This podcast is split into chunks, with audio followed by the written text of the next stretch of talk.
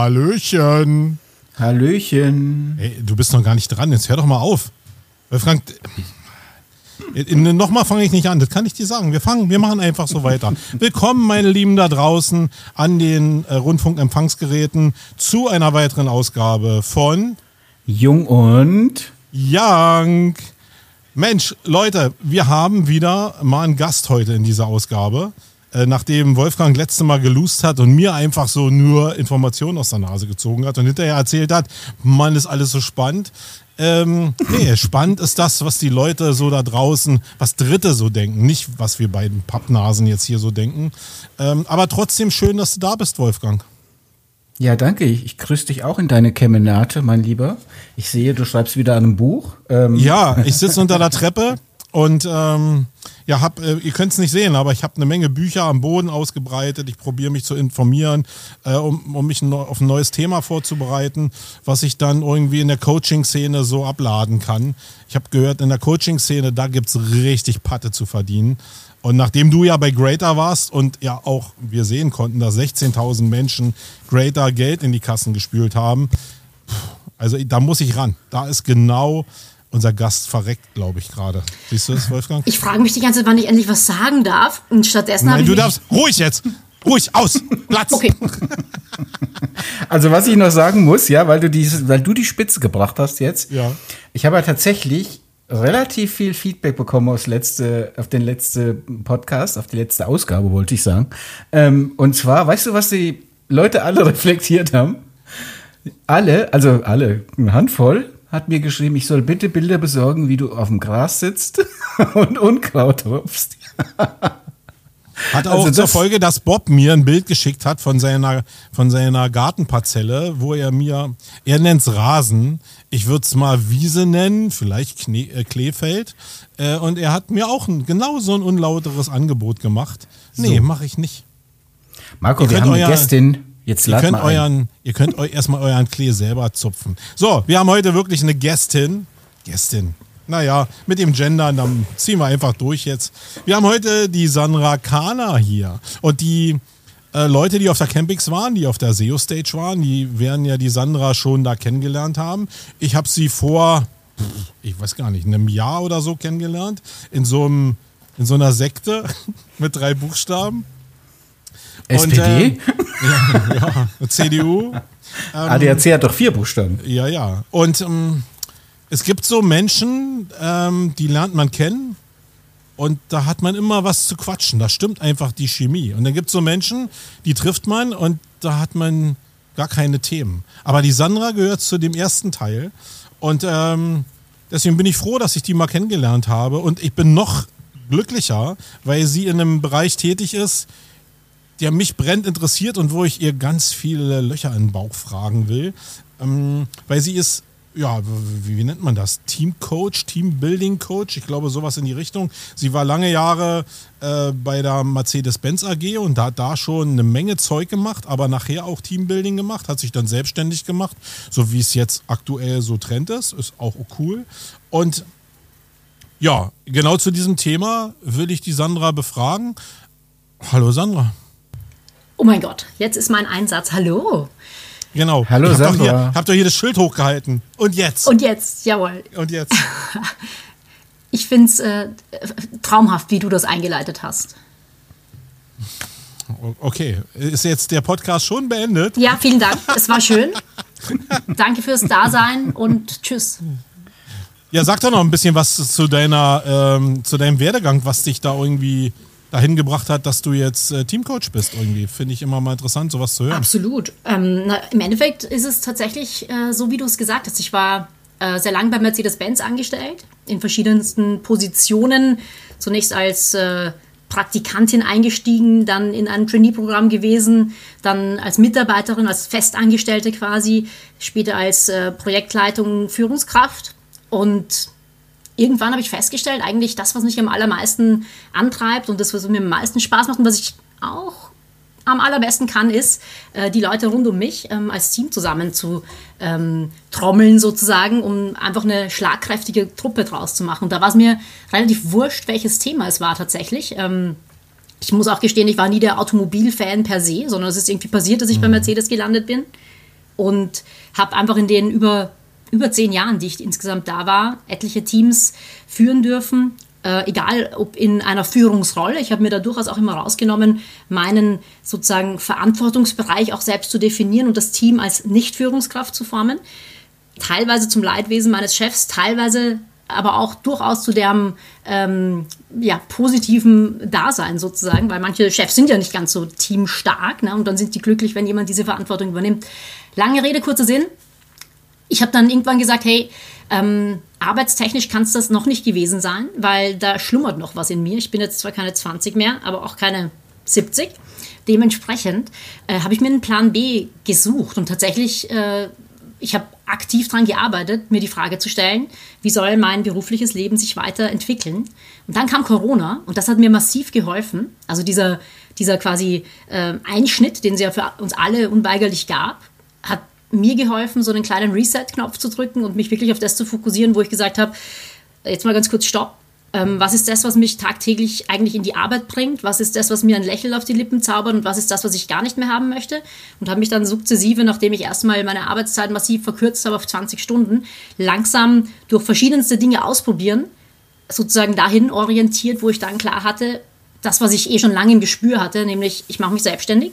Und äh, das Thema soll sein, du hast es genannt, Teamcoach oder, nee, du hast gesagt, wie nennt man sowas? Teamcoach oder so? Und genau das ist es im Endeffekt. Also ich äh, beschäftige mich damit, äh, erfolgreiche und leistungsstarke Teams zu formen und mit denen an Prozessthemen genauso wie an ähm, Strategiethemen oder aber auch Zusammenarbeitsthemen zu arbeiten. Also äh, ich glaube, dass das ja super ist, sich da selbstständig zu machen. Äh, ich glaube, es ist auch genau der richtige Weg. Wir kennen uns ja schon ein paar Minuten. Aber wie kommt man denn, äh, die Frage hat sich zumindest für mich gleich entwickelt, wie kommt man denn dazu in Corona-Zeiten, wo ja Distanz eigentlich in Teams angesagt war, sich selbstständig zu machen? Da ist ja nicht die Arbeitsgrundlage faktisch weg oder hast du denn Teambuilding über äh, irgendwelche ja, Videoplattformen gemacht oder was? Also ehrlicherweise es gibt bestimmt verschiedene Wege, wie man sich selbstständig macht. Die einen bereiten sozusagen ihr, ihr Business schon nebenberuflich vor und sind dann, wenn sie sich entschieden haben, sozusagen den sicheren Hafen des, des Arbeitgebers zu verlassen, bereit und können direkt mit ihrer Kundschaft loslegen. Das war bei mir nicht ganz so, sondern ich habe letzten Endes ähm, das Ganze echt langsam angehen lassen. Erst die Entscheidung mhm. zu treffen, ich gehe raus. Das ist, kann man sich gar nicht, glaube ich, vorstellen, wenn man so lange in einem Konzern war, der ja, und das ist, glaube ich, das, was ja ne, quasi die Kehrseite der Medaille ist. Die eine positive Seite ist die vermeintliche Sicherheit und die Kehrseite ist der goldene Käfig sozusagen. Und das loszulassen nach so langer Zeit ähm, ist gar nicht so leicht. Das heißt, es war ein langer Prozess und mhm. ähm, den Prozess, äh, die, die Zeit habe ich mir gegeben, um, um in mich zu gehen eigentlich. Das heißt, ich habe das erst im ersten Schritt mal mit mir selber ausgemacht, wo die Reise hingehen soll.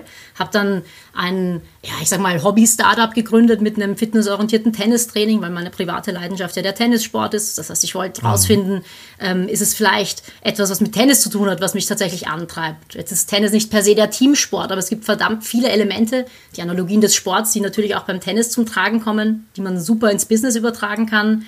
Ähm, dann habe ich äh, in einem Startup mitgearbeitet, eine Online-Coaching- und Beratungsplattform und habe mir quasi so meine, meine Bausteine zusammengebastelt, um sicher zu sein, okay, ich mache mich selbstständig. Und auch dann, also ich war eine Zeit lang arbeitslos, habe dann den Gründungszuschuss ähm, beantragt, um im Prinzip dann mit dieser Basis äh, zu starten. Und auch dann, als ich quasi mein Setup klar hatte, äh, hat sich das äh, entwickelt. Also da, wo ich heute stehe, nach knapp zwei Jahren Selbstständigkeit, ähm, stand ich nicht von Anfang an. Also es war ein stetiger Prozess und das, was man ja immer so sagt, dieses, dieses, diese Positionierung, wofür steht man, was kann man, mhm. wie macht man es, ähm, hat ein bisschen gedauert. Und ehrlicherweise war sozusagen der, der Hardcore-Corona-Part, wo wirklich Lockdown und Co. war, noch mein in mich gekehrter Prozess, wo ich erstmal für mich klarziehen musste, wo soll die Reise hingehen. Deshalb hat mich Corona an der Stelle gar nicht gestört im Sinne von gehindert, sondern das war wirklich Zeit, die ich gebraucht habe. Und da war es gut, dass alles andere sehr runtergefahren war, weil ich sonst so ein, eher so ein Duracell-Häschen bin und äh, massiv unter FOMO leide. Und in dem Moment gab es gefühlt eh nicht wirklich was anderes, als mal kurz in sich zu gehen. Und das habe ich gemacht. Und das hat mich letzten Endes dann dahin gebracht, wo ich heute stehe. Ja, sehr interessant, weil die Vorbereitung nämlich viele vergessen. Ich glaube, viele, die da jetzt so mit Coaching in Berührung kommen, die denken ja, dass es wirklich von null auf eine Million Euro Umsatz in, in, in Wochen geht.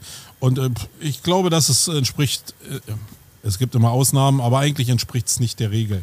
Ich habe mir Gedanken natürlich gemacht, wie wir jetzt hier heute den Podcast aufziehen, damit die Leute, die da draußen jetzt zuhören, auch einen Mehrwert davon haben. Und Teambuilding, finde ich, ist ein unheimlich spannendes Thema. Jetzt haben wir jetzt hier ja zwei äh, Hosts faktisch hier, nämlich den Wolfgang und mich, die ja unterschiedliche Agenturgrößen haben, unterschiedliche Teams haben. Und ich dachte mir, dass wir einfach vielleicht auf der Basis mal an das Thema rangehen. Äh, als erstes vielleicht mal im Kleinen angefangen. Äh, wir waren hier mal 17, 18 Leute, sind jetzt wieder runter auf sechs Leute und ich fühle mich super damit. Hab aber natürlich jetzt auch so ein bisschen, nein, nicht Bauchschmerzen, aber schon die Fragezeichen, wie ich jetzt die nächste Einstellung, die ich mache, wieder so mache, dass ein organisches Team entsteht, weil ich vorher schon das Gefühl hatte, dass da nicht so mehr Team da war, sondern einfach nur ja, Prozesse abgearbeitet wurden im Sinne der Skalierung. Ich will aber noch mal tiefer anfangen, nämlich eigentlich so jemand wie du, ja, die sich jetzt so selbstständig macht. Und da gibt es ja wirklich unendlich viele da draußen, die jetzt sich so selbst verwirklichen wollen und sich selbstständig machen. Die kommen ja irgendwann in die Bedrohung, dass sie merken, hey, es sind ja doch eine ganze Menge Aufträge da. Ich könnte jetzt noch viel mehr Geld verdienen. Und ja, wie mache ich das jetzt, wenn ich den ersten einstelle? Also mit der ersten Einstellung, glaube ich, kannst du ja den ersten Fehler machen, weil ich glaube, dass das so die Saat ist für das, was später aufgehen kann. Ähm, zumindest war es bei mir so, dass man da, glaube ich, ziemlich schnell gemerkt hat, man hat auch ein paar Entscheidungen getroffen, die nicht so geil waren. Vielleicht hilfst du uns da mal oder allen Leuten da draußen, die jetzt genau in diesem Stadium sind, dass sie von alleine auf den ersten Mitarbeiter gehen und das schon dann als Team sehen, als Zwei-Mann-, Zwei-Frau-Team auf was sollte ich da achten, damit ich schon gleich nicht die ersten Fehler mache, die mir nachher alles kaputt machen? Mhm. Also ich glaube zunächst mal, dass, und es gibt, glaube ich, auch so einen Spruch, so im Sinne von, der erste Mitarbeiter ist der schwierigste. Ähm, es ist ein massiver Sprung von der Solo-Selbstständigkeit hin zu dem Mini-Team, dass man dann ja unweigerlich zu zweit ist. Das heißt, mhm. für sich schon mal klar zu haben, wo soll denn die Reise hingehen, äh, hilft ungemein, weil ganz ehrlich, ich habe... Äh, höchst erfolgreiche Solo-Selbstständige kennengelernt, die ganz klar sagen, niemals würde ich Menschen einstellen, weil mir das komplett meine Freiheit nehmen würde. Ich will ganz bewusst so klein bleiben. Und für Peaks mhm. habe ich mir mittlerweile einen Stamm von Experten, Freelancern und dergleichen geholt, um die abdeckeln zu können. Aber das sind nicht meine Angestellten. Und das ist auch gut so. Mhm. Und auf der anderen Seite gibt es dann natürlich die, die ganz klar für sich haben, die Solo-Selbstständigkeit ist quasi der Startpunkt, um eine Firma perspektivisch aufzubauen. Und wenn das der Fall ist, darfst du, das ist mein absoluter Tipp, du hast das vorher schon erwähnt, ähm, gerade so ein Coaching-Business, im Normalfall wächst das nicht von heute auf morgen. Und die Vorstellung, dass man quasi dann an Tag drei äh, die ersten fünf Mitarbeiter hat, ist, also bestimmt gibt es Ausnahmen, die die Regel bestätigen, mhm. aber im Normalfall wird es so nicht sein. Und da ganz behutsam drauf zu achten äh, und den richtigen Moment abzuwarten im Sinne von, man hat da ein Gespür.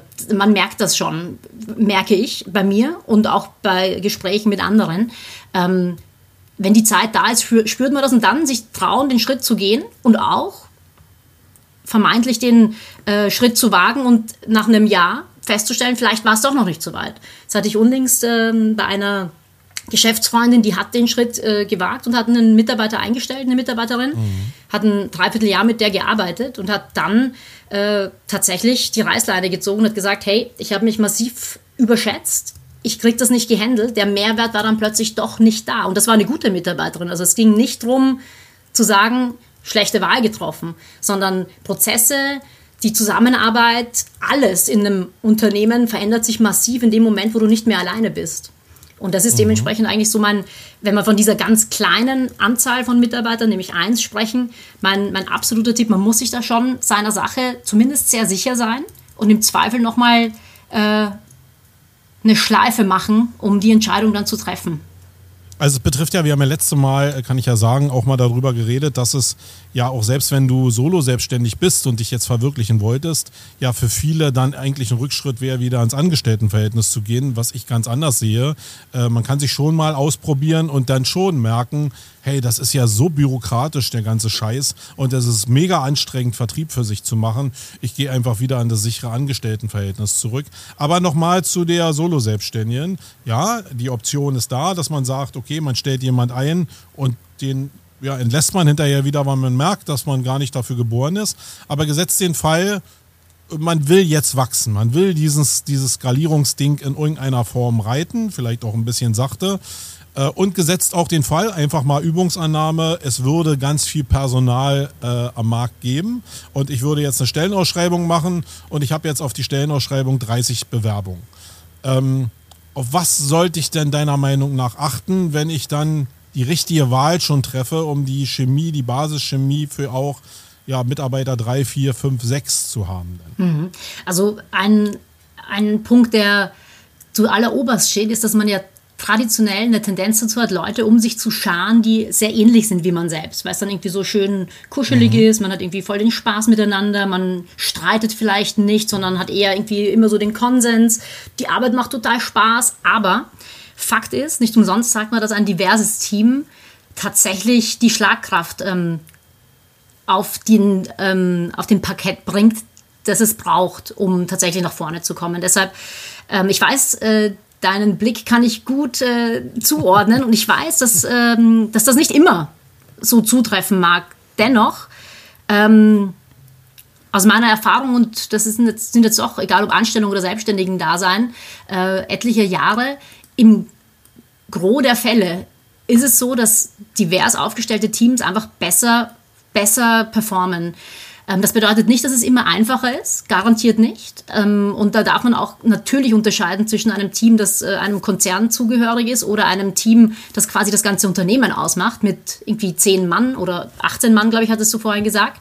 Und äh, das ist okay. Da darf der Geschäftsführer äh, entscheiden, mit wem er sich umgeben möchte darf aber natürlich auch erkennen, dass er vielleicht manche blinde Flecken hat, die ihm die Personen, die rund um ihn sind, dann nicht aufzeigt. Und äh, deshalb ist es, wenn auch vielleicht ein umstrittener Punkt, schon einer, wo ich sage, Vorsicht, stellt nicht nur euresgleichen ein. Mhm. Aber ich habe über die Jahre gelernt, dass das so, also ist jetzt meine Ausprägung, also ich habe es nicht in Büchern gelesen, dass es vielleicht zwei Ebenen gibt. Nämlich einmal das Fachliche, dass man mhm. da divers sein kann, ähm, und einmal das Persönliche. Und ich habe die, genau diesen Spruch habe ich auch oft gehört von, ey, äh, hol mehrere Kompetenzen, um einfach breiter aufgestellt zu sein. Und das stimmt vielleicht auch. Das darf aber nicht dazu führen, also zumindest meine Erkenntnis, dass die Charakter, äh, die Charaktereigenschaften dieser einzelnen Persönlichkeiten zu weit von dem, was du als Gründer eigentlich so bist, dass die zu weit auseinandergehen, weil, mhm. weil das intellektuell dann irgendwann nicht mehr passt. Wenn ich jetzt als sehr kreativer, sehr impulsiver Mensch oder auch explosiver Mensch äh, jetzt jemand einstelle, der total in sich gekehrt ist und der so ein Datennerd ist, dann werde ich ein Kommunikationsproblem am Ende auch haben. Ähm, wenn der aber genauso ist wie ich, aber einfach gut mit Daten umgehen kann, dann würde ich sagen, ja, das ist die Richtung ganz okay, oder? Ja, voll fein. Also das ist, äh, weißt du, die Auslegungssache von, was äh, ist divers an der Stelle, äh, darf ja, darf ja individuell ein bisschen geprägt sein. Ne? Also das soll ja nicht heißen, dass äh, du primär die Menschen einstellen sollst, die du eigentlich überhaupt nicht magst, äh, sondern im Gegenteil, einfach dieses, dieses Thema der, der, der Unterschiedlichkeit schätzen. Ne? Ich äh, habe es schon häufiger erlebt, dass... Ähm, dass äh, in der Moment, wo man festgestellt hat, hey, eigentlich sind wir auf einer Wellenlänge, wir haben die gleichen Werte und sind die gleichen Dinge wichtig, wir führen mhm. sie nur vielleicht anders aus, dass das das ist, was ähm, man erstmal feststellen darf und im nächsten Schritt dann äh, letzten Endes der, der Moment kommt, wo man sagt, wow, krass, der hat das ganz anders gemacht, als ich es jemals angegangen wäre, aber geil, das Ergebnis passt super. Und äh, dieses Vertrauen dann letzten Endes auch darauf zu haben, zu wissen, der wird einen anderen Weg finden oder die, aber der wird gut sein. Das ist, das ist die, die Essenz dessen, was quasi, glaube ich, diverses Team heißt. Nicht, nicht, dass man sozusagen Menschen einstellt, die, die einfach komplett anders sind und man sich irgendwie gar nichts zu sagen hat. Da wäre ich tatsächlich auch vorsichtig. Aber da gilt es halt zweimal hinzuschauen und vielleicht jetzt nicht, um nochmal auf das Thema zurückzukommen, äh, Stellenausschreibungen rausballern, 30 Bewerbungen bekommen und dann irgendwie nach einem kurzen Telefonat sagen, okay, nehme ich, nehme ich nicht, nehme ich, nehme ich nicht. Stellen Ausschreibungen, der Bewerbungsprozess, das Recruiting an sich ist nicht zu unterschätzen. Also, oh mein Gott, was ich da schon erlebt habe, wie lange die Idee von, ich hole mir einen neuen Mitarbeiter, und das ist jetzt egal, ob das der fünfte oder der zehnte oder der zweite ist, ähm, bis hin zu, ich habe ihn, ich habe den angebordet, ich habe den integriert in die Prozesse und in die Abläufe, das ist halt schon echt mal eine Aufgabe. Und das darf auch wirklich bedacht werden. Und dementsprechend geht damit auch einher die Erwartungshaltung. Jemanden neu einzustellen, bedeutet ja nicht, dass von Tag zwei an das Schiff abgeht wie nur was, sondern das ist erstmal, das braucht erstmal eine Anlaufkurve, bis du dann auch das Gefüge hergestellt hast. Hast du denn ein paar das, Tipps Das ist eine mich, Investition in, jede, in jeder Sicht, finde ich. Es, kann, es sind nicht nur Ausgaben, sondern es ist eindeutig, eindeutig eine Investition. Richtig, die hast, hoffentlich auch. Hast denn du, hast denn mhm. du ein paar Tipps irgendwie? Weil ich, ich meine, ich habe den Fehler äh, auch ein paar Mal gemacht in meiner Karriere, sage ich mal, dass ich zu schnell, glaube ich, entschieden habe mit der Nasenspitze, dass ich Leute einstelle. Aber hast du ein paar Tipps irgendwie, wie lange ein Zeitraum sein muss, wie man auch durch Events oder durch irgendwelche Aktionen rauskriegen kann, wie denn der Charakter wirklich ist, weil in vielen Bewerbungsgesprächen hast du ja einfach den Zustand, dass sehr stark sozialkonform gearbeitet wird und du gar nicht in diesen Moment kommst, wo du mal ja, Höhen und Tiefen des Charakters mal kennenlernst. Also das macht man ja eigentlich oder merkt man erst später. So ein Choleriker, der kann in einem, in einem Teammeeting, in einer Vorstellung erstmal total ja, äh, sich im Griff haben und irgendwann merkst du, wenn du mit ihm redest, nee, der dreht ja total an der Uhr. Mhm. Äh, und das würde ich ganz gerne ja im Vorfeld schon rausfinden. Hast du da irgendwie ein paar Tricks und Kniffe, mhm. wie, man, wie man das so rausfinden kann? Du, ähm, ich bin tatsächlich da ein Freund von, und es gibt zwei Lager, ganz klar. Die einen, du hast die Sache beschrieben, wenn man jemanden in einer Bewerbungssituation sozusagen an den Pranger stellt und den vor schwierige Aufgaben stellt und schaut, wie er sich sozusagen fachlich damit tut.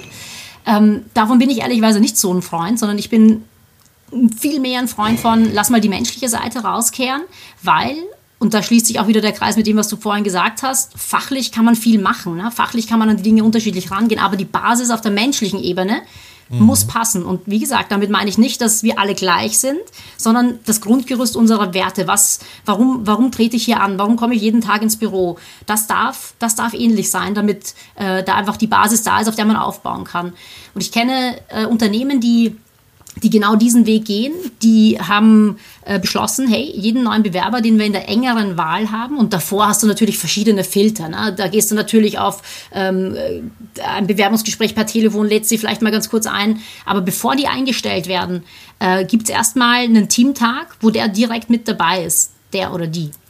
Ähm, wir wollen ja das Gendern hochhalten, habe ich verstanden. ähm, und wenn du einen Tag lang mit jemandem verbringst von mir ist es ein Halbtag.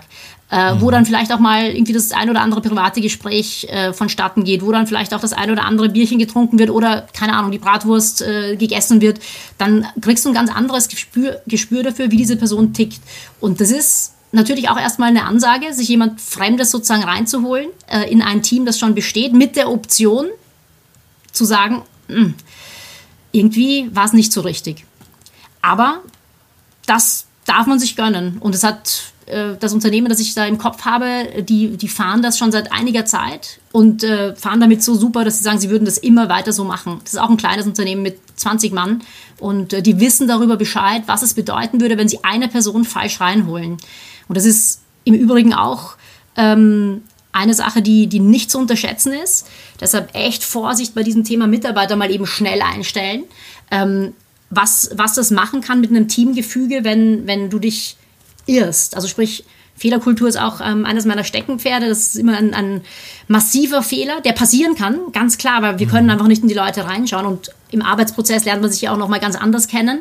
Aber, äh, und das ist vollkommen egal, eigentlich, ob das ein Praktikant ist oder ein Mitarbeiter oder eine leitende Position. Äh, in dem Moment, wo du, wo du jemanden ähm, am Start hast, der sagt, also der komplett anders tickt und das, das Teamgefüge auseinanderrüttelt, der kann dazu führen, dass sich das überträgt, wie eine Krankheit im weitesten Sinne. Ja, man sagt also ja immer so gerne auch, dass man in einer Fußballmannschaft oder so nur ein, oder in einer Tennismannschaft, um jetzt in deinem Sport zu bleiben, ein äh, schwarzes Schaf da drin haben muss und der kann das ganze Teamgefüge kaputt machen. Vollkommen. Vielleicht genauso wie in der deutschen Nationalmannschaft, vielleicht aktuell. Ähm, ja, sorry, Wolfgang, du wolltest noch was sagen. Ja, ich wollte eigentlich mal zwei Aspekte beitragen. Also ich bin ja, höre ja gespannt zu und finde es total spannend. Und aus meiner Erfahrung ist es so, dass wir tatsächlich, also wenn wir eine Vollzeitstelle ausschreiben, eigentlich auch bei Jahrespraktikanten oder Werkstudenten oder sowas, also dass wir mindestens zwei Teamtage verlangen. Mhm. Und ich muss auch sagen, ich habe auch die Erfahrung gemacht, dass die Leute das sehr gerne machen. Also die, die wirklich interessiert sind, die sind eigentlich froh darüber, weil es ist ja es ist ja bidirektional. Auch die bekommen ja dann ein Gefühl dafür. Ich kann denen ja im Bewerbungsgespräch genauso als Personalverantwortlicher Gott weiß was erzählen, ja. Ähm, also entsprechend bin ich da absolut dabei und würde sagen, aus meiner Erfahrung zwei Teamtage, dann hast du ein gutes Gefühl dafür, passe ich in das Team, passt das Team zu mir, passen wir alle zueinander. Und dann frage ich auch tatsächlich alle im Team. Wie ist denn dein Eindruck? Und ich frage die auch einzeln, weil ich verschiedene Perspektiven haben möchte. Und wenn es dann zusammenpasst, dann ist es auch total okay. Was ich noch als zweite Perspektive. Lass ich mal, mal kurz noch eine Frage stellen, Wolfgang. Vergütest mhm. du die Tage, wenn die nicht anders kompensiert sind Natürlich. von anderen Arbeitgeber? Ja, auf jeden Fall. Und okay. das wird auch vorher geklärt. Okay. Also ich lasse niemand für for free. Natürlich sind das ja keine Leute, die jetzt wahnsinnig produktiv sind. Trotzdem schenken die uns ja ihre Arbeitszeit erstmal oder ihre Lebenszeit. Ähm, das wird schon vergütet, ja. Okay. Das liegt in der Regel so bei, ich glaube, beim letzten Mal waren es 200 Euro pro Tag, hatten wir vereinbart oder so. Ne? Okay. Ähm, ja, und die zweite Perspektive das ist ganz witzig, finde ich, weil ich bin am Donnerstag ähm, auf der Zukunft Personal in Köln, Work, Work, Work Area, Area oder Working Area oder wie das heißt, oder Workshop Area, so heißt der Bereich, in dem ich da um 9 Uhr die Keynote halte. Und da geht's um Storytelling und Human Resource Management. Und warum erzähle ich das? Also natürlich, damit tausend Leute noch mehr kommen. Aber der Punkt ist eigentlich jetzt, die Sendung wird ja ausgestrahlt, wenn das, wenn das schon rum ist. Ne? Aber was ich eigentlich sagen wollte, ist, in der Vorbereitung habe ich total viele spannende Impulse bekommen, die eigentlich sehr gut zu dem passen, was ihr gesagt habt. Ich würde es aber noch mal ein bisschen erweitern. Und zwar finde ich, dass 2023 Recruiting für ein Team bedeutet, dein Employer Branding Erstens mal musst du dir bewusst sein, dass du ein Employer Branding machen darfst und musst, also dich positionieren als Arbeitgebermarke. Das korrespondiert sehr stark mit deinem Corporate Branding. Also ich sag's mal so ganz offen, in diesem, in diesem Podcast dürfen wir ja offen reden. Ja, eine Arschlochfirma kann im Employer Branding Gespräch oder im Recruiting Gespräch äh, nicht wirklich säuseln. Das wird nicht funktionieren. Also, was ich damit sagen will, ist eigentlich, dass du, und ähm, die Sandra hat's gesagt, ich finde es total wichtig, in dieser Zeit, in der sozusagen ein Überangebot an Jobs zur Verfügung steht, dass du klar rausarbeitest als Arbeitgeber, welche Werte vertrete ich. Also, dass du die Hard Facts brauchst, Lohn, Urlaub, ey, no way. Brauchen wir nicht drüber diskutieren. Du kannst auch kein Mensch, kein Mensch wird bei dir freiwillig arbeiten for free, weil du so eine tolle Brand bist. Also das ist klar. Aber darüber hinaus diversifizierst du oder unterscheidest du dich heute, finde ich, als Arbeitgeber, wenn du deine Marke und deine Werte klar definierst. Und da habe ich eine Gallup-Studie zu gefunden, halt für diesen Vortrag habe ich die, deswegen weiß ich das im Kopf jetzt. Ein Ergebnis dieser Gallup-Studie, da waren zum Beispiel so Sachen drin wie 80 Prozent der Unternehmen haben Schwierigkeiten, talentierte Fachkräfte zu finden. So, das, also ich glaube, da brauchen wir auch nicht drüber reden. Das würde auch keiner in Zweifel stellen. Aber ich fand zum Beispiel total spannend, dass die gesagt haben, 15 Prozent der abgehenden Studenten, also der Absolventen, die in Kürze ihren Abschluss machen, 15 Prozent haben bei einer Befragung angegeben, dass sie, ich glaube, auf 50, nee, 20 Prozent Gehalt ich meine, 20% Gehalt verzichten würden, wenn sie einen Job finden in einem Unternehmen, das die gleichen Werte vertritt wie sie persönlich. Und das fand ich total spannend. Und ein Beispiel dazu noch, einfach mal damit das mal ein bisschen greifbarer wird, das habe ich gegoogelt für den Vortrag am Donnerstag. Die aktuelle Job-Career-Seite von Airbnb. Und ich habe das einfach nur deswegen rausgenommen, weil die Seite halt geil ist. Ja, Wenn du auf diese Karriere Karriereseite gehst, dann steht da oben drauf, die ersten drei Sätze lauten, beziehungsweise die ersten zwei Sätze, die Überschrift ist Live Your Best Life. Das steht auf der Karriereseite, ja, da wo die Jobs stehen. Und drüber steht, There's life at work and life outside of work. We want everybody to be healthy, travel often, get time to give back and have the financial resources and support they need. Also auf Deutsch gesagt, so nach dem Motto, es gibt ein Leben hier im Job und es gibt aber auch ein Leben danach. Wir wollen, dass du gesund sein kannst, dass du reisen kannst, dass du Zeit hast, was zurückzugeben und dass du die finanziellen Ressourcen hast, die du dafür benötigst. Und das steht auf der Karriereseite von Airbnb. Und warum erzähle ich das jetzt in dem Kontext? Weil ich finde das total geil.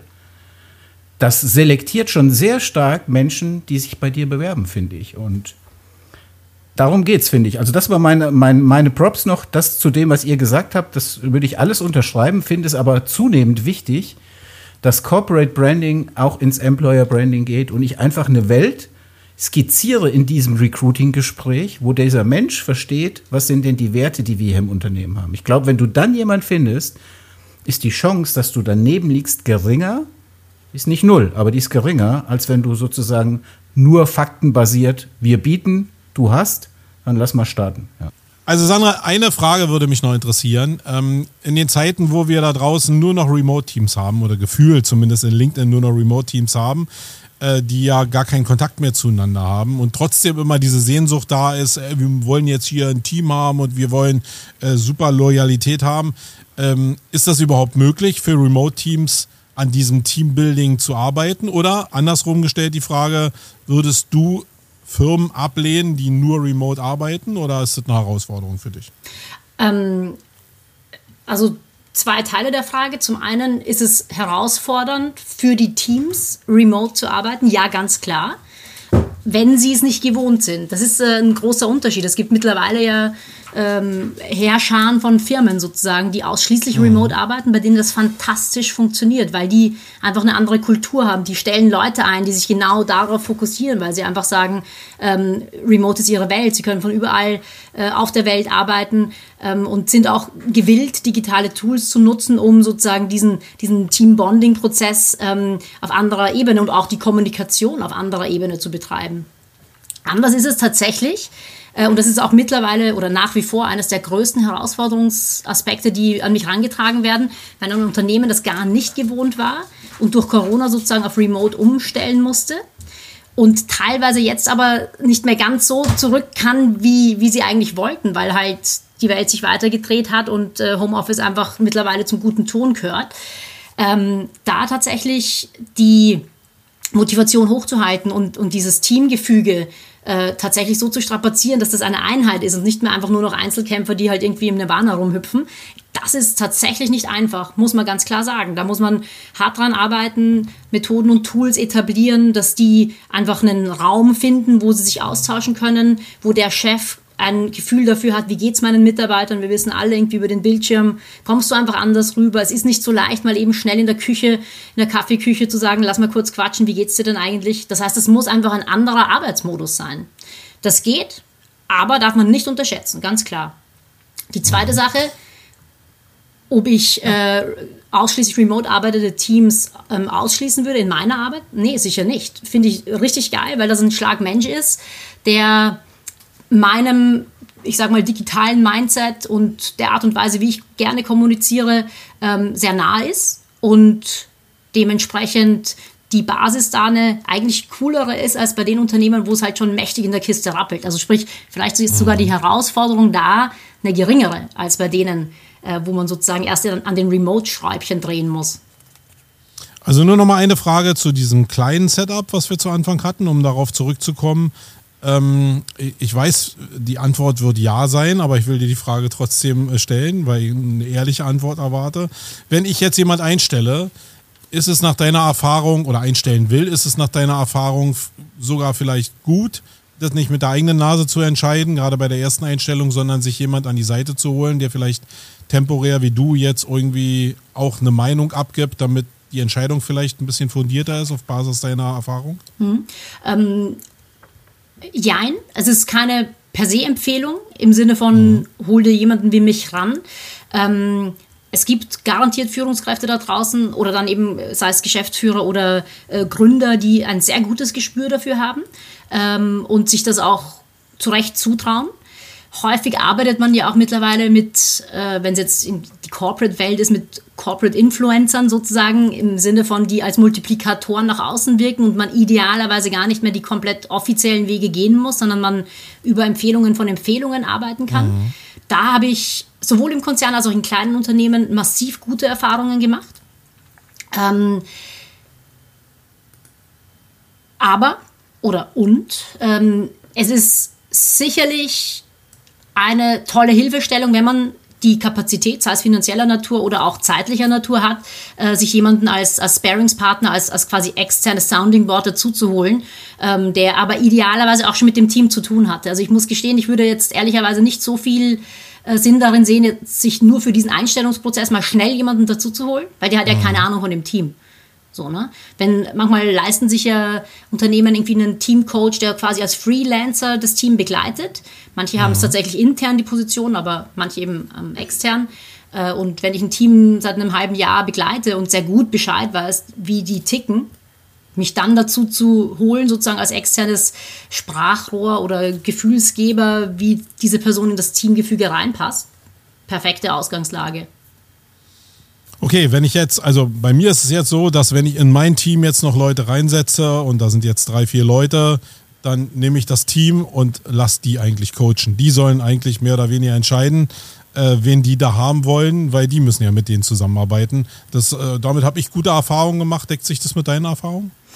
Mm, auch keine pauschale Antwort möglich. Ähm, ich finde, also ich wäre vorsichtig, es ausschließlich als Gemeinschaftsentscheidung ähm, zu machen, im Sinne von jeder hat die gleiche Stimme. Also andersrum, das kann funktionieren. Ich glaube, Wolfgang hat es ja so ein bisschen skizziert, dass ihr das so macht, dass da jeder seine Stimme hat. Super geil. Das geht aber nicht immer, weil nicht jedes mhm. Teamgefüge ist so geil wie das von, von Wolfgang und dir, Marco. Dementsprechend. Ähm, wenn ich kurz, wenn ich kurz einhaken darf, Sandra, ja. damit das nicht auch falsch verstanden wird. Also ähm, jeder sagt seine Meinung die Entscheidung treffe ich am Ende. Sehr gut, okay. Das also ist ja nicht, das ist ja ein Riesenunterschied. Das ist keine ja? demokratische finde, Geschichte. Alles klar. Super. Ganz genau. Ja. Und, und, und es ist ja ein Riesen, und es ist ein Riesenunterschied. Und eine Meinung hat ja jeder. Vollkommen. Also insofern ist es äh, nicht äh, sozusagen die Entscheidung, es ist die Entscheidungsbasis, aber die Entscheidung okay, top. Dann sind wir, treffe ich beziehungsweise die, die Geführungsebene dann. Wunderbar, mhm. dann sind wir quasi genau ähm, auf, auf einer Wellenlänge. Das Team einzubeziehen, fantastisch. Entscheidung muss aus meiner Sicht bei der Führungskraft oder Führungsetage liegen, weil die nochmal häufig halt auch einen anderen Blick auf die ganze Sache haben. Ne? Wenn es massive ähm, Gründe gibt, weshalb es bitte aus Mitarbeitersicht nicht funktionieren kann, dann darf die Führungsriege das natürlich ernst nehmen. Ähm, Wenn es aber auf der anderen Seite gute, gute Gründe gibt, es doch zu versuchen, dann darf die Entscheidung auch so gefällt werden. Heißt so viel wie, ich bin immer ein Freund ähm, und das ist auch letzten Endes immer meine Empfehlung in Richtung der Führungskräfte und Teams, mit denen ich zusammenarbeite, schon einen Gemeinschaftsprozess daraus zu machen. Nicht umsonst auch so Formate wie kommt mal zum Teamtag, guckt euch das Team an und umgekehrt das Team guckt sich die Bewerber an. Ähm, aber die Entscheidung muss am Ende des Tages getroffen werden.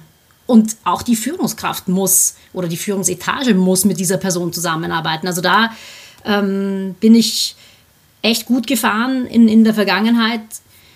Sehr, sehr stark dieses hier Führungsteam, hier Mitarbeiterteam, das trennen wir und die machen nur das, die nur das äh, und so quasi diese Kluft da reinbringen. Ich weiß, dass du das nicht meintest, Marco.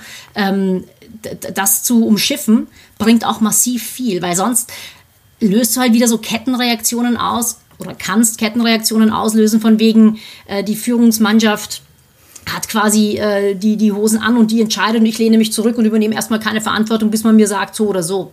Ja? Also sprich, das äh, ist auch eine Führungskultursache. Und in dem Moment, wo man, denke ich, mit gutem Sinn und Verstand und, und letzten Endes auch Argumenten begründen kann, weshalb man die Entscheidung so oder so getroffen hat, ist das total fein. Und trotzdem okay, dürfen sich Mitarbeiter einbezogen fühlen. Dann lass uns mal den Sprung machen zu Wolfgang. 20 Leute, ähm, Wolfgang würde jetzt bestimmt sagen, ja, ich habe eigentlich schon ein super Team. Ähm, ich glaube, das stimmt auch. Er hat äh, das beste Team von die ganze Welt, ja. Aber vielleicht ist es ja so, dass er trotzdem, weil er ja so äh, in, äh, Führung ist, ja denkt, ja, vielleicht kann man das aber noch verbessern. Vielleicht ist es mal ganz cool, dass einer extern auf mein Team guckt, um einfach Schwachstellen nochmal auszuloten. Ähm, könnte so ein Szenario entstehen bei dir, Wolfgang, oder bist du davon überzeugt, dass du das beste Team hast? Das beste Team oder dass ist es ja, am besten funktioniert, sagen wir mal so. Das beste Team ist ja eine Metapher für, für unsere Leistung auch. Also nicht wirklich für den Team, für die Teamzusammensetzung in dem Sinn, aber natürlich äh, ist unser Team, dadurch, dass wir eine sehr geringe Fluktuation haben, ist eher ähnlich wie bei einer, wir hatten vorhin die Analogie zum, zum Fußballteam. Und wenn eine Mannschaft drei Jahre unverändert zusammenspielt, spielt sie automatisch im dritten Jahr besser als im ersten. So, das gehört mal dazu. Das sind Abläufe, das sind Automatismen etc. Natürlich haben wir auch immer wieder neue Leute dazu und im Endeffekt ist es dann schon auch eine Sache der Integration. Aber was zu deiner Frage zurück, ähm, auf jeden Fall kann ein externer Blick da was bringen. Also ich bin der Letzte, der sagt, ein Coach oder jemand, der wirklich auch eine Fachexpertise hat in dem Bereich, wo kann man aus einem Team noch was rauskitzeln, ja, mhm. der hat bei uns kein Potenzial, um Gottes Willen. Ja, also wo, wer, wer wären wir, wenn wir wirklich perfekt wären? Ich glaube, das perfekte Team per se gibt es ja eh nicht. Das hängt ja von so vielen Einflussfaktoren ab, Also zentral, dezentral, remote, äh, verschiedene. Wir haben zum Beispiel sehr, für dafür, dass wir so klein sind, sehr viele verschiedene Arbeitszeitmodelle. Habe ich ja auch in dieser Dokumentation gesagt, die ich euch rumgeschickt hatte, wo ich gesagt habe, wir, und wir machen es dann tatsächlich auch für jeden einigermaßen passend. Also wir orientieren uns an den Bedürfnissen der Menschen, aber nichtsdestotrotz wäre da ein Blick von außen auf jeden Fall hilfreich. Also deine Frage war ja, würde mir das was bringen? Und ja, ja, ich wollte einfach nur mal abklopfen, ob, auf jeden ob, Fall. Ob, für, ob das bei dir auf offene Ohren stößt. Und jetzt mhm. die andere Frage bei Sandra, wenn du denn zu Firmen kommst, die jetzt 20 Mann plus sind äh, und die funktionieren jetzt erstmal ganz normal, gehen wir erstmal von dem Fall aus. Äh, wie läuft denn da so ein Coaching überhaupt ab? Wo setzt denn du da an? Mit Einzelgesprächen, mit allen Teammitgliedern oder wie läuft sowas? Ähm, also im Endeffekt, ich habe natürlich eine Art Standardvorgehen, aber genau. nehme mir immer vor, und das äh, ziehe ich bis dato ganz gut durch, je nachdem, was quasi die Herausforderung des Teams ist. Ähm, sprich, äh, ist der Auftrag, und so höre ich das jetzt gerade raus, zu gucken, wo steht das Team und welches Potenzial können wir sozusagen noch heben. Ja, genau. So Dann ist das die, die eine Variante. Da ist mein Vorgehen klassischerweise so, dass ich keine Einzelgespräche im Vorfeld führe, sondern einen ähm, meist ein- bis zweitägigen Kick-Off-Workshop durchführe, äh, wo wir uns quasi gemeinsam die Karten legen und äh, letzten Endes mit der Zielsetzung aus den zwei Tagen rausgehen, einen Actionplan zu haben. Von also persönlich, alle persönlich, gemeinsam ja. oder also nicht persönlich, online? Na, ja, okay. geht auch, aber ganz klar erste Wahl persönlich. Also in okay. seltensten Fällen online.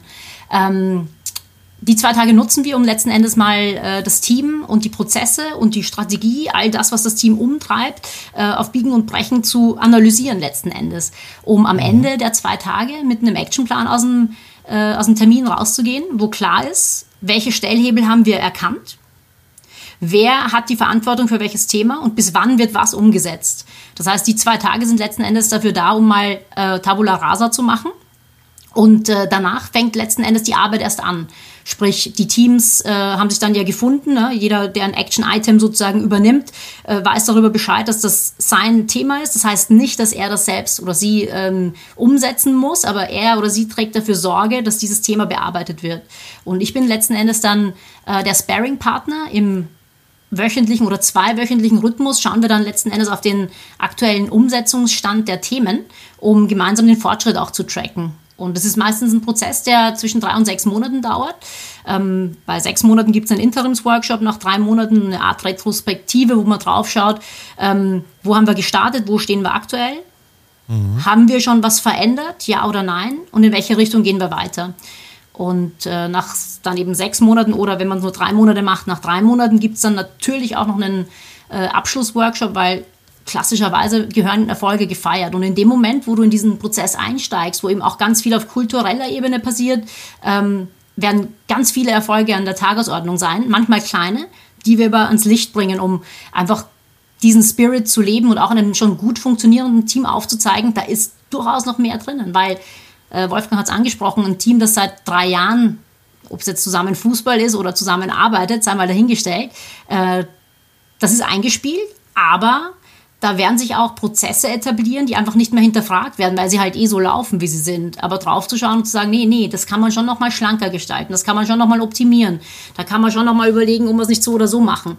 Das kriegst du dann halt erst raus, wenn du dir wirklich die Zeit nimmst, noch mal explizit draufzuschauen und auch die Offenheit mitzubringen, zu sagen, hey ja, ähm, wir können, wir können Änderungspotenziale aufdecken und die dann auch tatsächlich umsetzen.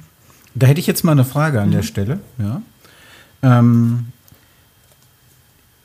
bei dem Modell, das du gerade beschrieben hast, gehe ich mal davon aus, oder äh, ist die aus meiner Sicht die zugrunde liegende Annahme, dass alle Menschen mit dir fair umgehen, wenn du als Coach da reinkommst. So.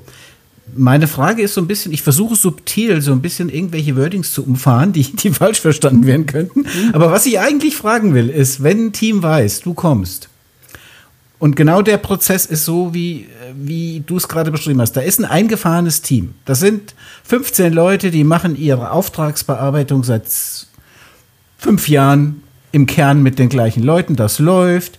Die wissen aber, die Unternehmensleitung denkt sich so, ach, da könnte man vielleicht noch mal wir machen mal so. Und die sind so ein bisschen auf Krawall gebürstet, gehen aber gar nicht offen damit um, sondern sagen sich, du, der geben wir nur die Infos, die wir wollen. Meine Frage ist, wie stabil ist so ein System von außen? Also wenn wirklich ein, ein Team sagt, die kommt hier, die geht hier raus nach zwei Tagen oder nach drei Monaten, die weiß gar nichts Gegrillt. von uns. Die wird, nee, gar nicht, sondern einfach nur, wir werden die ganz subtil auflaufen lassen. Geht das oder sagst du, so ein System wie, so, so ein Coaching von dir ist so stabil, dass am Ende des Tages, egal was die mir vorgaukeln, ich krieg das sowieso raus?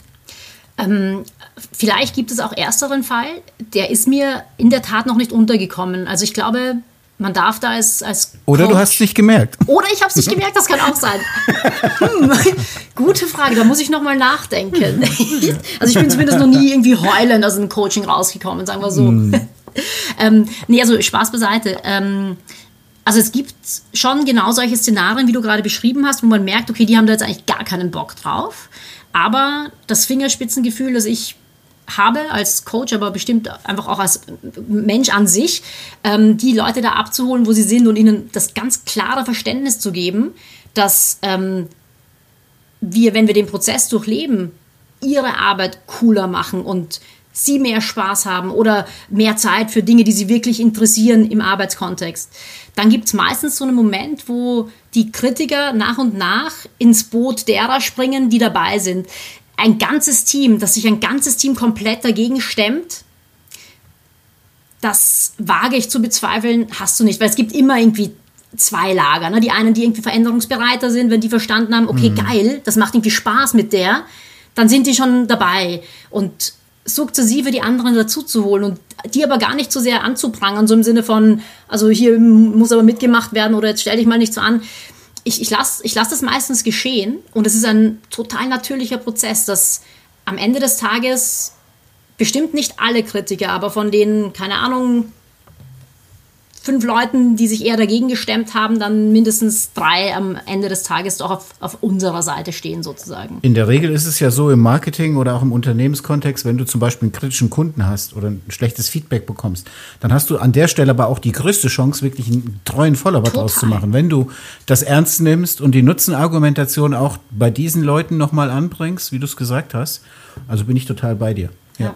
Aber es ist ja auch so, dass du in Teams reinkommen kannst, wo du merkst nach ein paar Meetings, ey, da sind aber zwei, das sind so richtig faule Äpfel, die machen das Team richtig kaputt. Ähm, würdest du denn als, als Teamcoach jetzt faktisch das auch ansprechen? Weil das äh, beinhaltet ja immer die Möglichkeit, dass wenn du das ansprichst, das ganze Team explodiert. Weil es kann ja eine Zündschnur sein. Siehst du denn deine Aufgabe da drin, das auch anzumerkern? Oder ja. Äh, würdest du denn probieren, das Beste draus zu machen, aber überhaupt nicht was anzuzünden? Mhm. Also ich sehe es als meine Aufgabe an. Ähm, einfach weil ich weiß, wie es ist, ähm, wie sich das anfühlt, wenn man solche Leuten, Leute innerhalb des Teams hat, also wo ich quasi selbst Teammitglied oder Führungskraft äh, war und du eigentlich nicht wirklich eine Chance hast, weil die immer wieder quasi bei dir anecken, egal eben ob Mitarbeiter oder Führungskraft. Und als Externe habe ich da einfach einen anderen Blick drauf und ich kann förmlich ja spüren, was mit diesem Team passiert. Und mhm. Fakt ist auch, mein Auftraggeber ist die Führungskraft, die irgendeinen Schmerz verspürt und die ihr Team besser aufstellen möchte. Und da sehe ich es ähm, unter anderem deshalb als meine absolute Verantwortung dafür zu sorgen, dass äh, sowas aus dem Weg geräumt wird.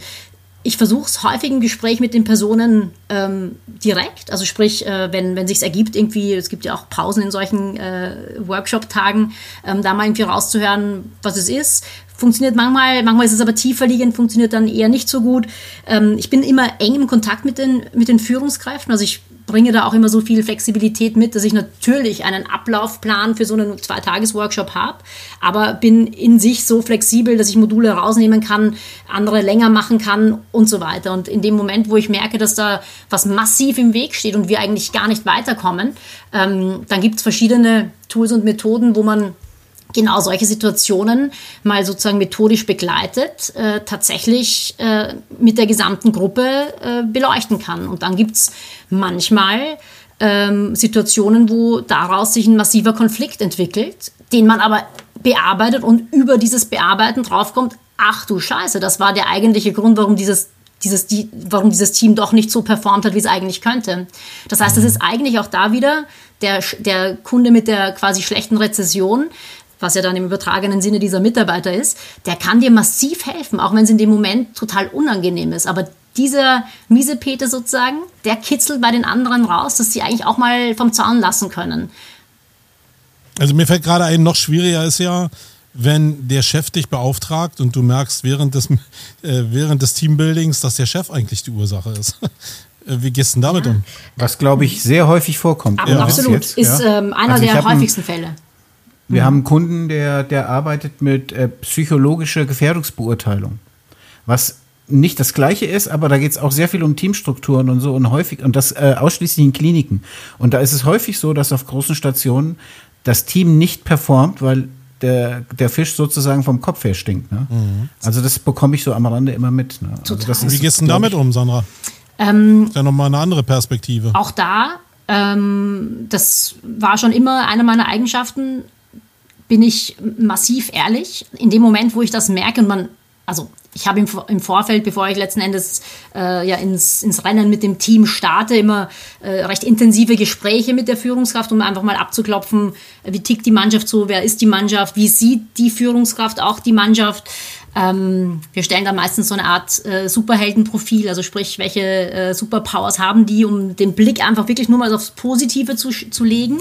Und selbst da merkt man schon, wie schwierig das manchen Führungskräften fällt, äh, weil sie irgendwie gar nicht so eine gute Meinung von dem einen oder anderen Mitarbeiter oder Mitarbeiterin haben. Und äh, in, in dem Moment weiß ich eigentlich spätestens nach diesem Termin, okay, ich glaube, das Problem ist gar nicht so sehr die Mannschaft, sondern das ist die Führungskraft. Oftmals ist es ja dann eine Mischung und dann ist es irgendwie so Henne-Ei und Katze mhm. beißt sich in den Schwanz und so weiter.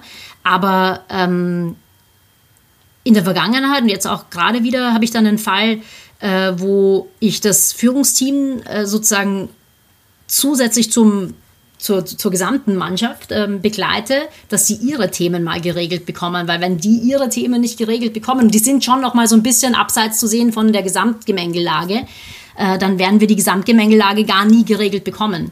Das heißt, wenn du äh, dich selbst nicht organisieren kannst als Führungsteam, wie sollst du dann ein Team führen? Ganz genau. Und dann kommen eben so Missverständnisse zustande, wie zum Beispiel nie sehen die Mitarbeiter, was wir hier alles Tolles tun, aber die kommunizieren halt die ganze Zeit aneinander vorbei und irgendwann hast du halt auch so einen Moment, wo äh, na, irgendwie die, das Kind schon im Brunnen gefallen ist und egal was von der einen Seite kommt, dass die andere immer verkehrt aufnimmt. Und dann hast du halt dieses Kommunikationsdilemma, äh, wo du erstmal echt an die Basis musst, damit man das auflöst. Keine leichte Situation, ganz klar. Aber Fakt ist, das mhm. unausgesprochen zu lassen, da kannst du, also kannst du einpacken.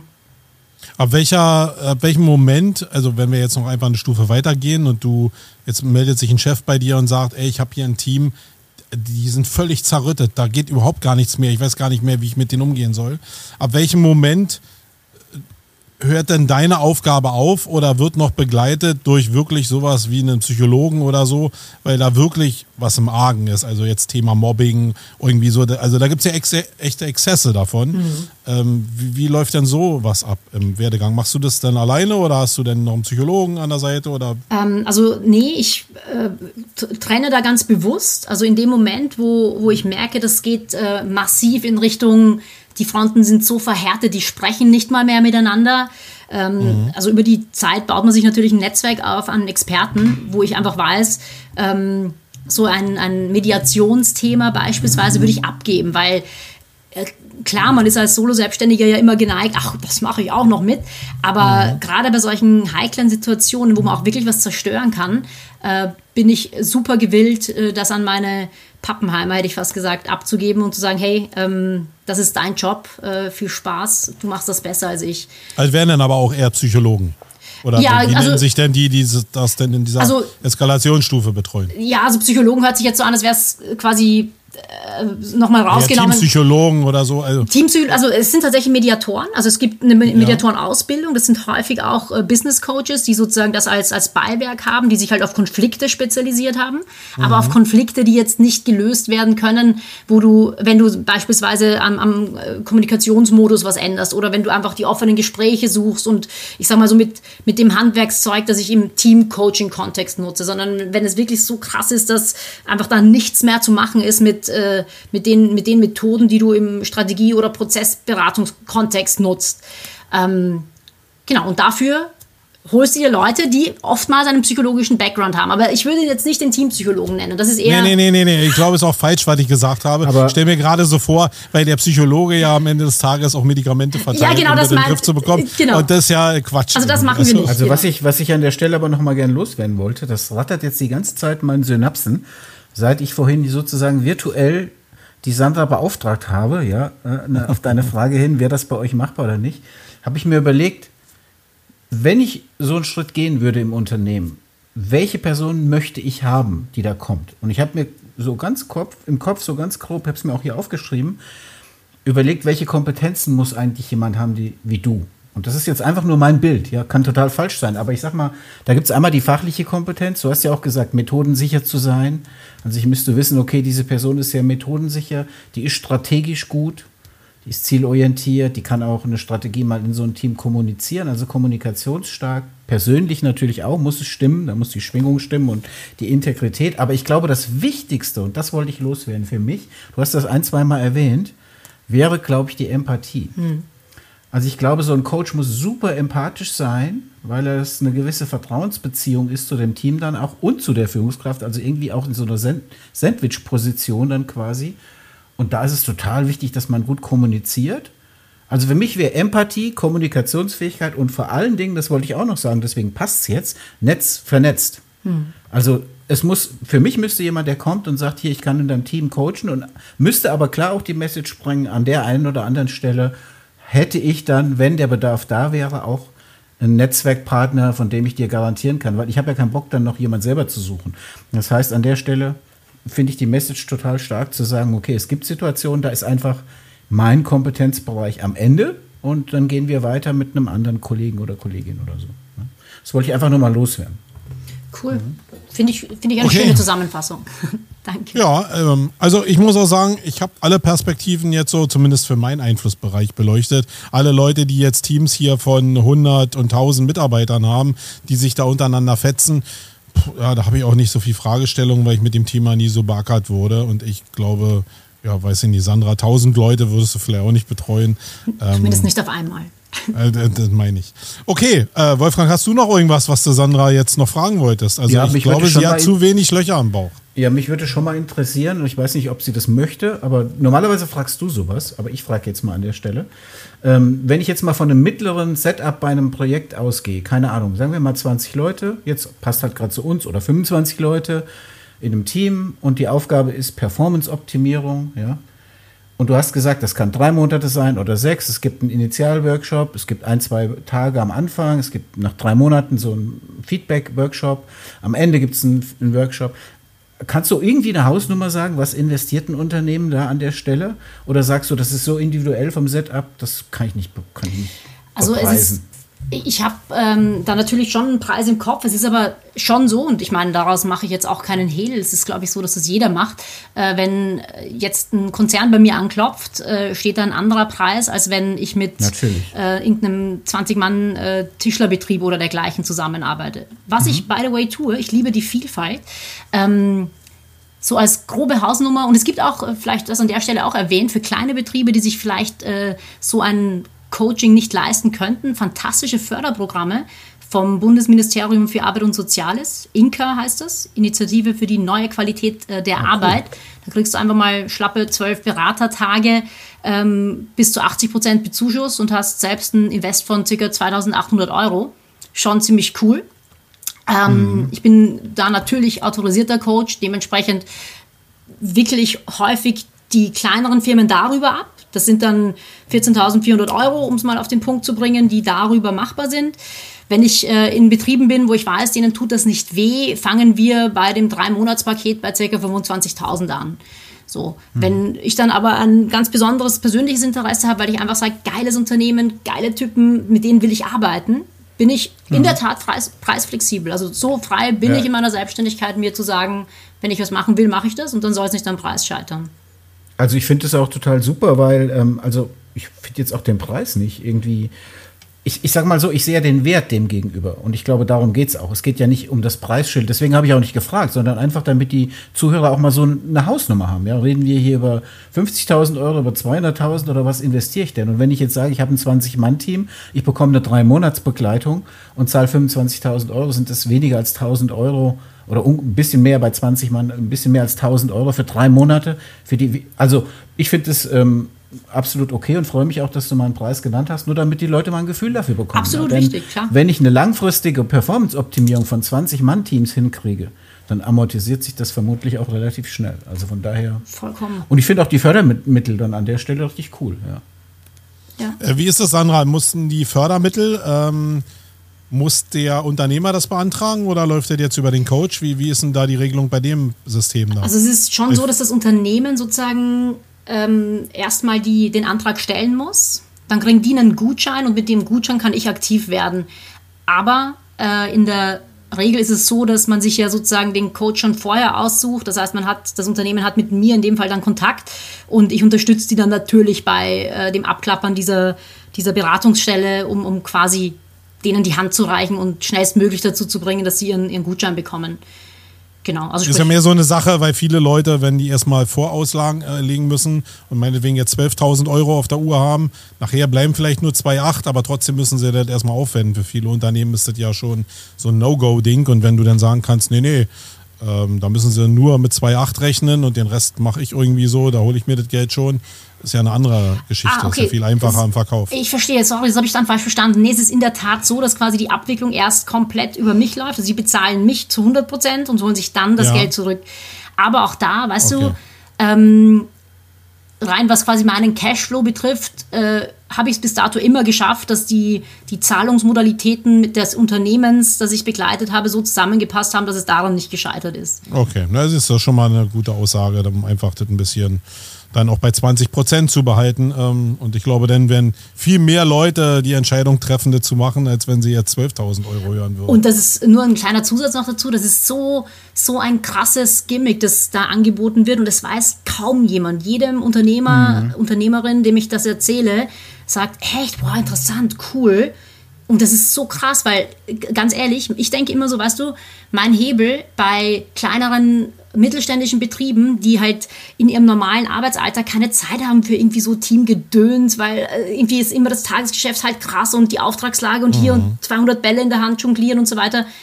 Denen hilft so massiv, weil die einfach bei Null gefühlt bei dem Thema starten. Und für die ist dieses Programm so wichtig. Deshalb versuche ich es immer rauszuposaunen und, und das irgendwie unter die Leute zu bringen. Und sollen sich andere Coaches suchen, ist mir auch egal. Hauptsache denen wird geholfen, weil wir haben gerade mhm. einfach echt ein Thema, was, was dieses äh, Unternehmenskultur-Ding betrifft und das gekoppelt mit, äh, you name it, Fachkräftemangel und Digitalisierungszeugs und so weiter und so fort. Da dürfen die Unternehmen echt äh, Hand anlegen, um, um ihre guten Leute zu behalten. Da freue ich mich aber, dass ich nach dem Preis gefragt habe. Chaka. Ja, genau. Und du das, und du das in dem Kontext platzieren Stimmt. konntest. Letzte Frage dazu. Ja, da musste ich euch wieder zum Call to Action verhelfen, ne? das ist klar. Aber nein, letzte Frage dazu. Dieser, dieser Zuschuss ist pro was? Jahr, pro fünf Jahre? Wie, einmalig oder wie geht das? Ähm, das ist meines Erachtens nach einmalig. Also ein Unternehmen mhm. darf einmalig diese zwölf Beratertage äh, sozusagen ziehen. Das Programm mhm. ist ganz frisch gestartet. Also äh, im August wurden die ersten Schecks sozusagen oder Gutscheine ausgestellt. Ähm, das heißt, das ist alles noch ziemlich in the making. Ich weiß aber, es funktioniert, weil dieser eine Betrieb schon darüber läuft. Ähm, kann sein, dass sich da auch nochmal die Modalitäten ändern, wer weiß, dass man irgendwie in zwei Jahren sagt, äh, ach komm, eine zweite Runde spendieren wir noch. Aber aktuell ist der Stand, einmalig darf ein Unternehmen sich im Kontext der digitalen Transformation, sei es hinsichtlich ähm, Kulturthemen, sei es aber auch hinsichtlich tatsächlicher digitaler Themen im Sinne von, wir brauchen einen Online-Shop oder dergleichen beraten lassen. Mhm. Genau, es ist sehr vollumfänglich. Es gibt da sechs definierte Themenfelder und echt eine geile Sache. Mhm, ja. Ich müssen wir unbedingt mal die Shownotes oder beim Spreaden müssen wir unbedingt mal verteilen, die URL. Ja, genau. Ne? Ja. Okay, dann kommen wir zu den Media-Tipps. Wolfgang, fang mal an. Wie, die, zuerst die Dame? Ja, das wollen wir so machen. Also Natürlich. deswegen habe ich dich ja gefragt. Ja, ich möchte beginnen. Okay. So. Ähm, ich habe es ja tatsächlich nur sehr kurz erwähnt, aber dennoch habe ich es erwähnt, dass ich ein großer Tennis-Fan bin. Und ich habe mir gedacht, äh, nachdem sonst immer die Business-Bücher oder die ausschließlichen Business-Bücher oftmals im Fokus stehen, habe ich diesmal ein ganz besonderes Buch mitgebracht. Und weil ich auch die beiden Autoren kenne, äh, soll diese Minute des Ruhms ihnen gehören. Das Buch heißt Enjoy Your Game. Warum Tennis das schönste Spiel des Lebens ist und wie du immer gewinnst. Ähm, es wurde geschrieben von Patrick Kühnen, dem ehemaligen Davis Cup-Spieler und heute Sky-Moderator und frag mich, was er alles noch tut, und Felix Greve. Liebe Grüße an Felix an der Stelle. Und ich kann euch nur sagen, es ist angelehnt an äh, Timothy Galways Inner Game of Tennis. Vielleicht sagt euch das was. Das ist eigentlich kein Tennisbuch. Es ist eine Coaching-Methode, die einfach wirklich auf äh, Basis des Tennissports aufzeigt, wie man mit einer fokussierten Konzentration in einen Flow-Zustand gerät und äh, mit Tennisbeispielen arbeitet, die aber fantastisch ins reale Leben umzuformen sind. Und Felix ist ein äh, zertifizierter Inner Game Coach und hat, weil er diesen Gedanken so lebt und liebt, ähm, dieses Buch jetzt geschrieben und hat es vor kurzem rausgebracht. Und es ist mit so viel Liebe gemacht und einfach, es macht echt Spaß, nicht nur für Tennisspieler. Okay. Wolfgang. Ich finde den Titel schon geil, ja. Oder? Enjoy Your Game finde ich total super. Ich finde ja immer solche, bei mir ist es manchmal so, ich nehme aus so einem Gespräch, heute nehme ich natürlich echt viel mit, wirklich, aber ich manchmal nehme ich, manchmal nehme ich 80 äh, Prozent manchmal nehme ich aus dem Vortrag oder so nur so ein paar Nuggets mit, aber die bleiben dann wirklich hängen. Und Enjoy Your Game finde ich richtig klasse.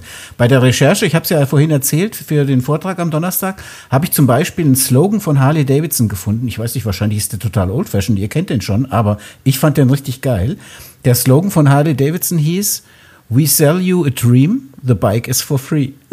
Geil. fand ich super. Finde ich irgendwie ein bisschen zu, passt zu Enjoy Your Game, ja. Ja, ähm, okay, zu meinem, zu meinem Inspirationstipp. Ich bin gerade mal wieder in einem Storytelling-Buch unterwegs und ich hatte ja schon viele Storytelling-Bücher hier, aber das ist wirklich wieder ein richtig gutes. Ich kenne die Mirjam Rupp auch, weiß gar nicht, ob wir uns persönlich kennen. Auf jeden Fall ähm, kenne ich sie digital schon sehr lange. Das Buch ist von Mirjam Rupp und heißt Storytelling für Unternehmen. Und ich habe mich für die Messe noch mal so ein bisschen in Storytelling für Employer Branding reingearbeitet und finde das Kapitel, alleine dieses eine Kapitel schon so werthaltig und so toll und so strategisch und so schön formuliert. Ich liebe dieses Buch und deswegen absolut meine Props an der Stelle an dieses Buch Storytelling für Unternehmen. Übrigens für mich immer ein absoluter Beweis. Ich halte es euch mal in die Kamera, ich weiß nicht, ob man das sieht, wenn das Buch so richtig abgeranzt ist bei mir, ja, so richtig. Also ich habe da so richtig viel mitgearbeitet, dann ist es immer ein Beweis dafür, dass das Buch wirklich gut ist. Ja, das sind, da habe ich Ecken umgeknickt und dann habe ich hier reingeschrieben und dies und das und dann weiß ich, das ist ein gutes Buch. Also mein Tipp diese Woche oder in dieser Ausgabe Storytelling für Unternehmen von Mirjam Rupp. Okay, dann äh, bilde ich mal den Abschluss. Ich habe äh, ein Buch gerade angefangen. Ähm, ganz schwerer, dicker Schmöker, muss ich sagen. Und auch unendlich schlecht geschrieben. Ich liebe Bücher, wo so viele Bilder drin sind, wo es bunt ist und wo Illustrationen drin sind. Ist da überhaupt nicht der Fall. Aber das Buch hat mich vom Titel her fasziniert. Der Titel ist, wie aus äh, Gott Google wurde. Äh, und ich bin die ersten 20 Seiten durch und es hat seine gewisse Faszination. Also ich bin ja so ein Querleser. Und? Wie? Aber, Erzähl. Aber es ist, ich bin noch nicht so tief drin, aber es ist sehr mystisch irgendwie aufgebaut und sehr anders perspektivisch, als ich es gedacht geil. habe. Und ich glaube, da bleibe ich dran. Das ist eine der Bücher, wo ich jetzt noch kein abschließendes Urteil habe, aber ist schon sehr, bei mir schon was Großes, oh. wenn ich überhaupt diesen ersten Antrieb habe, weiter zu, weiterlesen jetzt, zu wollen. Habe ich schon wieder zwei Bücher auf der Liste. Ganz äh, Von also Caroline Rasch ist das, wollte ich nochmal dazu äh, sagen. Wir müssen das mit diesem Tipp unbedingt lassen. Das aber hier, äh, guck mal hier, wie dick der, der wow. Schmöker ist irgendwie. Und dann äh, alles nur so geschrieben hier. Nein, Buchstaben. Das sieht man gar nicht. Aber so, ja, einfach hintereinander weg. Es ist die Hölle. Sechs Punkt. Times sechs Punkt. Ja, Kursiv. Ja, muss man mit ChatGPT einscannen und alles zusammenfassen lassen, glaube ich. Okay, In diesem Sinne, mir hat Spaß gemacht. Äh, von mir waren eine ganze Menge Fragen auch äh, beantwortet, muss ich sagen, die ich dir mal stellen wollte. Und ich äh, meine, ich, mit Sandra bin ich sowieso verbunden. Der Moment wird kommen, glaube ich, wo Sandra nicht nur bei der Campix auf der Bühne steht, sondern wo sie auch mal meinem Team äh, auf, aufs Zahnfleisch fühlt. Äh, spätestens, wenn wir uns mal wieder einschließen und mal so Strategieworkshops machen. Das war jetzt in den letzten Jahren nicht so möglich, weil es auch ein bisschen knapp wurde und man dann andere Prioritäten hatte. Aber es geht ja aufwärts, es sind wieder Kapazitäten da. Und jetzt weiß ich auch, dass ich 80 Prozent gefördert kriege. Also Sandra, ähm, ich glaube, da wird noch was passieren, wenn ich wieder hier so ein Virus einschlägt. ähm, deswegen äh, vielen Dank. Wolfgang, hast du noch irgendwas? Oder du hast auch die 80%-Karte jetzt hier, war? Irgendwie? Ja, weiß ich noch nicht. Ob ich, ich würde das mit dem Team mal besprechen, ob wir gemeinsam Bock darauf haben. Ähm, ich würde es natürlich im Führungsteam auch mal besprechen. Habe ich jetzt nicht so im Fokus. Ich fand es auf jeden Fall einen mega tollen Tipp und ich finde es auch wirklich cool, dass wir nochmal drüber geredet haben zum Ende hin. Das werde ich auch beim Teasern auf jeden Fall äh, beim, beim Spreaden dann auch ein bisschen den Leuten sagen, guckt mal, hört mal bis zum Ende, ausnahmsweise mal bis zum Ende, ja, weil da kommt noch ein geiler Tipp. und nee, find, ich finde, du machst einen tollen Job. Ich finde das total spannend. Ähm, also zumindest glaube ich, Sandra, hast du die Empathie, die Wolfgang vorhin meinte. Genau. De deswegen äh, mag ich dich ja auch so, weil du, ja, also du hast so diese, er ist ein bisschen Nasenspitzengefühl, aber ich glaube, du bist so empathisch, wie genau das Wolfgang gemeint hat. Und wenn, dann würde ich mir so einen Charakter wie dich auch reinholen, um, um mein Team da zu beglücken in irgendeiner Form. Genau. Ich wollte noch sagen, ist, glaube ich, ein toller Job. Macht total Sinn, finde ich. Darf aber noch ein bisschen mehr Öffentlichkeit haben. Deswegen war das heute ein guter Podcast, glaube ich, für alle. Win, win, win sozusagen. Inklusive Hund. Oh ja.